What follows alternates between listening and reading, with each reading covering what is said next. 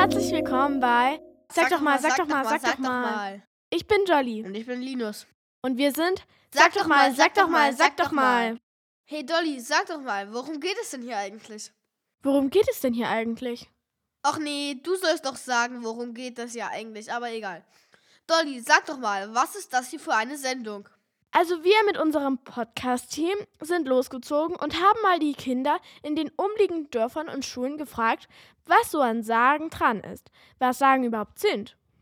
Sagen sind komisch, weil aus einem Blatt kann kein Gold werden. Sie können spannend sein. Es ist nicht immer leicht zu verstehen. In Sagen passiert meistens etwas Unwahrscheinliches. Sagen sind meistens etwas verwirrend. Und dann wollten wir auch noch wissen, was ist das Besondere an Sagen und Mythen? Naja, dass es auch wahr und nicht wahr sein kann. Weil ganz oft sind ja so Sachen in der Geschichte, die wahr sind, aber danach kommt schon was, was nicht wahr ist dann. Äh, wenn sich früher die Menschen irgendwas nicht erklären konnten, haben sie sich halt solchen Sagen ausgedacht, um sich das irgendwie erklären zu können. Na und wo spielen solche Sagen überhaupt? Ja, okay, im Erzgebirge. Aber wo im Erzgebirge? In unserer Fantasie, in Träumen. Wäldern, also in ausgedachten Wäldern, Fantasiewäldern. Im Sagenbuch des Erzgebirges von 1886 steht geschrieben, Bei dem sogenannten Weißen Stein, einem einzelstehenden Felskegel zwischen der Mulde und Alberode, sitzt zuweilen ein graues Männchen. Wenn der rechte Mann kommt und zur rechten Stunde das richtige Sprüchelchen sagt, dann kann er den Zwerg sehen. Und dieser zeigt ihm große Schätze, ganze Backschüsseln voller Gold. Man kann schon glauben, dass das alles Quatsch ist, aber vor 150 Jahren haben sich die Menschen solche Geschichten halt erzählt. aber sie haben doch nicht wirklich dran geglaubt, oder?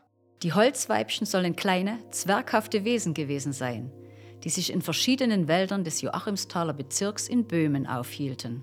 Naja, das sind halt Geschichten, die sich die Leute früher erzählt haben.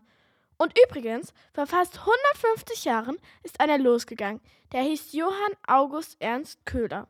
Der fragte die Menschen im Erzgebirge, was in ihrer Gegend für Sagen erzählt werden. Und dann schrieb er sie einfach auf. Aber die Sagen verändern sich ja auch mit jeder Erzählung ein bisschen. Die gab es schon lange bevor Johann, Paul, Klaus, Peter, Josef, Markus, Stefan. Johann August Ernst Köhler, und zwar vor 150 Jahren. das sag ich doch, das ist doch auch nicht so schlimm. Der hohe Stein zwischen Graslitz und Markneukirchen war der Aufenthalt der Zwerge, welche von hier aus die umliegenden Häuser besuchten, den Leuten bei ihren Arbeiten halfen und ihnen manche Wohltat erwiesen. Ja, das ist zwar nett von den Zwergen, aber was hat das mit mir zu tun? Ich war ja da noch gar nicht da. Und ich sag ja nicht einfach, ich hab einen leckeren Trollschenkel in meinem Kühlschrank. Was soll daran bitte schön der wahre Kern sein? Also erstens würde ich dir das never ever glauben, dass du einen Drollschenkel in deinem Kühlschrank liegen hast. Und zweitens geht es darum auch nicht.